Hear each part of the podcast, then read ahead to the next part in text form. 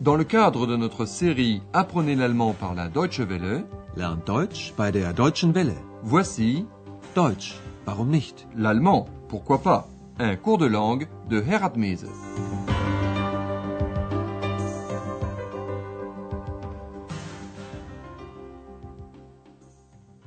Chers amis à l'écoute, voici la septième leçon de notre série numéro 4. Au cours de la dernière émission, Andreas a interrogé plusieurs personnes.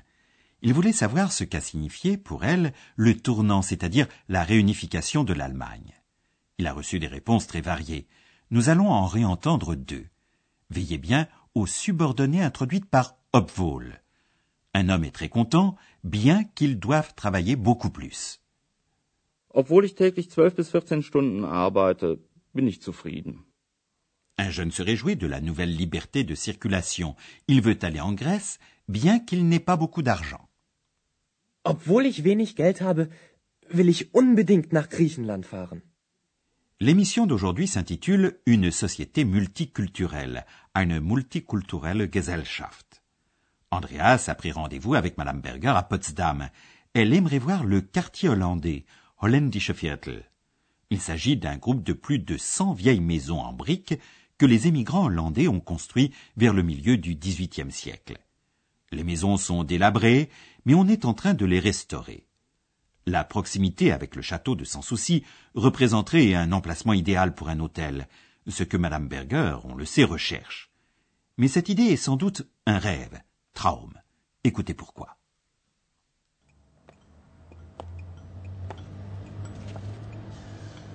Sind sie nicht wunderbar, diese einfachen alten Häuser? Da möchten Sie wohl gern ein Hotel aufmachen? Sehr gern. Das ist doch der ideale Platz, um ein Hotel aufzumachen. Das Schloss Sanssouci ist ganz in der Nähe. Da gibt es immer viele Touristen. Und die sollen dann alle bei Ihnen übernachten. Genau. Aber wenn die Häuser erstmal restauriert sind, sind sie bestimmt sehr teuer. Naja, ein schöner Traum, so ein altes Haus im holländischen Viertel von Potsdam. Aber nur ein Traum. In meinem Staat kann jeder nach seiner Fasson glücklich werden. Ja, ja, das hat der alte Fritz gesagt, um seine Toleranz zu zeigen. Aber das ist ja schon über 250 Jahre her. Heute ist es nicht mehr so einfach mit der Toleranz. Warum eigentlich? Madame Berger se doute bien qu'une fois rénovées, les maisons de ce quartier hollandais coûteront très cher.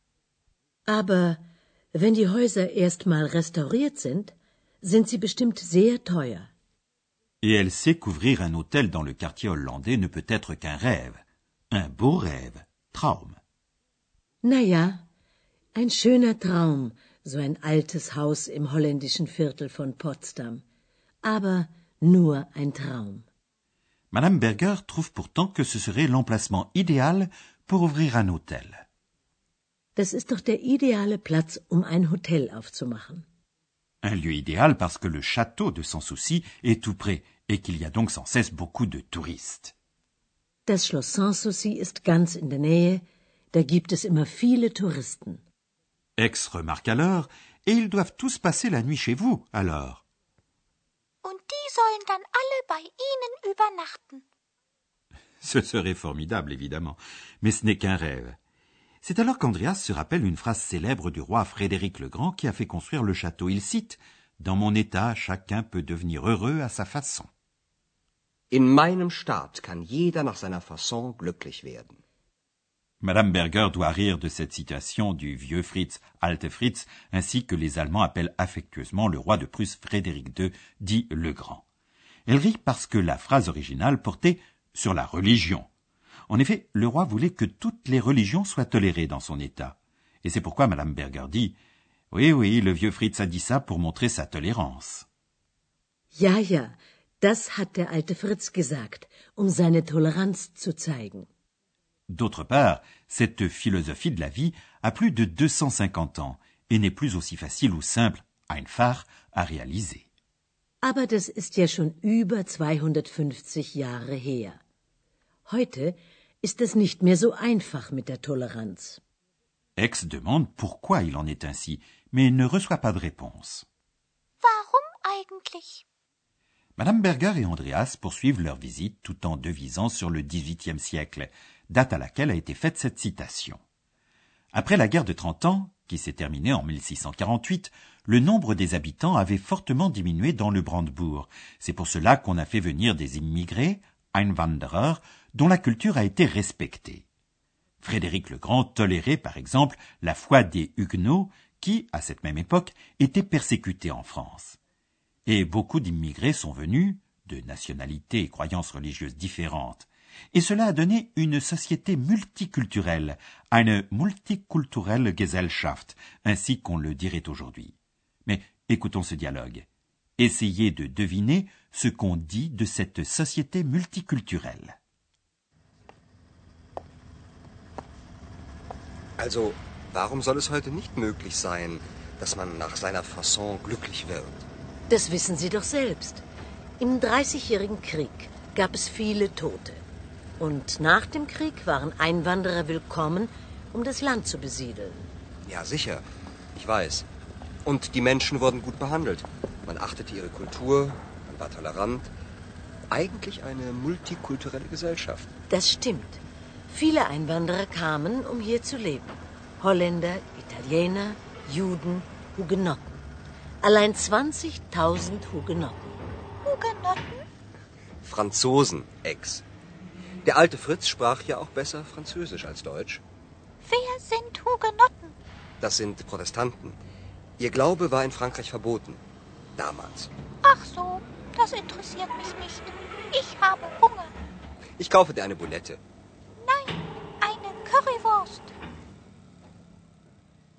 Andreas parle d'une époque où la société multiculturelle était davantage réalité qu'aujourd'hui, et les gens étaient bien traités. Und die Menschen wurden gut behandelt. Cela se voyait par exemple parce qu'on respectait leur culture. Man achtete ihre Kultur. Il en était vraiment ainsi. Que ce soit l'architecture, l'artisanat ou la langue, les immigrés étaient considérés comme un enrichissement. Andreas résume cela ainsi on était tolérant, à vrai dire, une société multiculturelle. Man war tolerant. Eigentlich eine multikulturelle Gesellschaft. Cela était connu en Europe. Beaucoup d'immigrés vinrent pour vivre ici. Das stimmt. Viele Einwanderer kamen, um hier zu leben. Parmi eux, les Huguenots, Hugenotten, qui étaient persécutés pour leur foi. Andreas explique à Aix, ce sont des protestants. Leur foi était interdite en France, à l'époque. Hugenotten? Das sind Protestanten. Ihr Glaube war in Frankreich verboten. Damals. Le vieux Fritz, le roi de Prusse Frédéric II, avait une prédilection pour ces immigrés venus de France car finalement, il parlait mieux, besser, le français que l'allemand.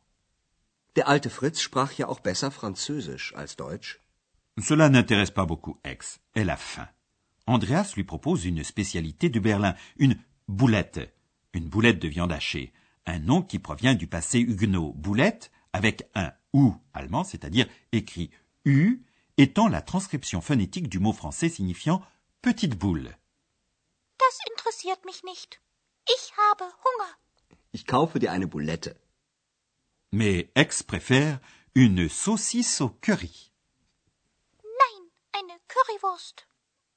Pendant qu'Aix mange, nous allons nous tourner vers les propositions subordonnées finales construites avec les petits mots um, zu.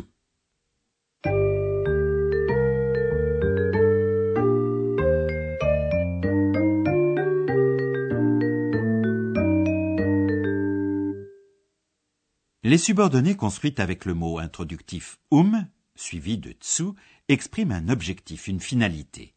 Écoutez un exemple. Viele Einwanderer kamen, um hier zu leben. Le verbe dans la subordonnée est, comme toujours, rejeté en fin de proposition. Il est précédé de tsu et se trouve toujours à l'infinitif. Voici un autre exemple. Das hat der alte Fritz gesagt, um seine Toleranz zu zeigen. On ne peut former une subordonnée finale avec um tsu plus infinitif que si le groupe sujet est le même dans la principale et dans la subordonnée. Dans la première phrase, le sujet est die Einwanderer, Réécoutons l'exemple. D'abord, divisé en deux principales. Viele Einwanderer kamen. Sie wollten hier leben.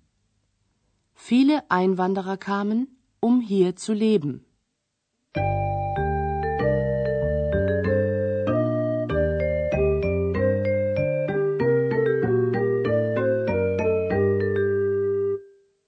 Et maintenant, nous allons réentendre les deux scénettes. Installez-vous confortablement et écoutez attentivement.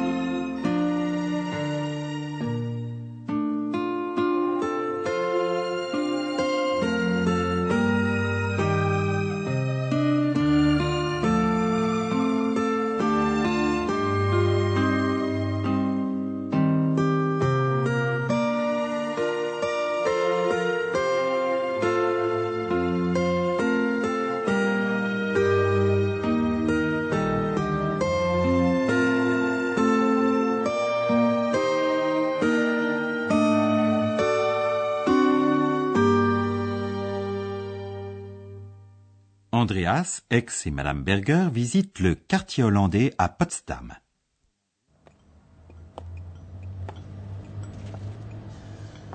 Sind sie nicht wunderbar, diese einfachen alten Häuser? Da möchten Sie wohl gern ein Hotel aufmachen? Sehr gern. Das ist doch der ideale Platz, um ein Hotel aufzumachen. Das Schloss Sanssouci ist ganz in der Nähe. Da gibt es immer viele Touristen. Sollen dann alle bei Ihnen übernachten. Genau. Aber wenn die Häuser erstmal restauriert sind, sind sie bestimmt sehr teuer. Naja, ein schöner Traum, so ein altes Haus im holländischen Viertel von Potsdam. Aber nur ein Traum. In meinem Staat kann jeder nach seiner Fasson glücklich werden. Ja, ja, das hat der alte Fritz gesagt, um seine Toleranz zu zeigen. Aber das ist ja schon über 250 Jahre her. Heute ist es nicht mehr so einfach mit der Toleranz. Warum eigentlich? Tous trois parlent des immigrés au XVIIIe siècle. Also, warum soll es heute nicht möglich sein, dass man nach seiner Fasson glücklich wird? Das wissen Sie doch selbst. Im Dreißigjährigen Krieg gab es viele Tote. Und nach dem Krieg waren Einwanderer willkommen, um das Land zu besiedeln. Ja, sicher. Ich weiß. Und die Menschen wurden gut behandelt. Man achtete ihre Kultur, man war tolerant. Eigentlich eine multikulturelle Gesellschaft. Das stimmt. Viele Einwanderer kamen, um hier zu leben. Holländer, Italiener, Juden, Hugenotten. Allein 20.000 Hugenotten. Hugenotten? Franzosen, Ex. Der alte Fritz sprach ja auch besser Französisch als Deutsch.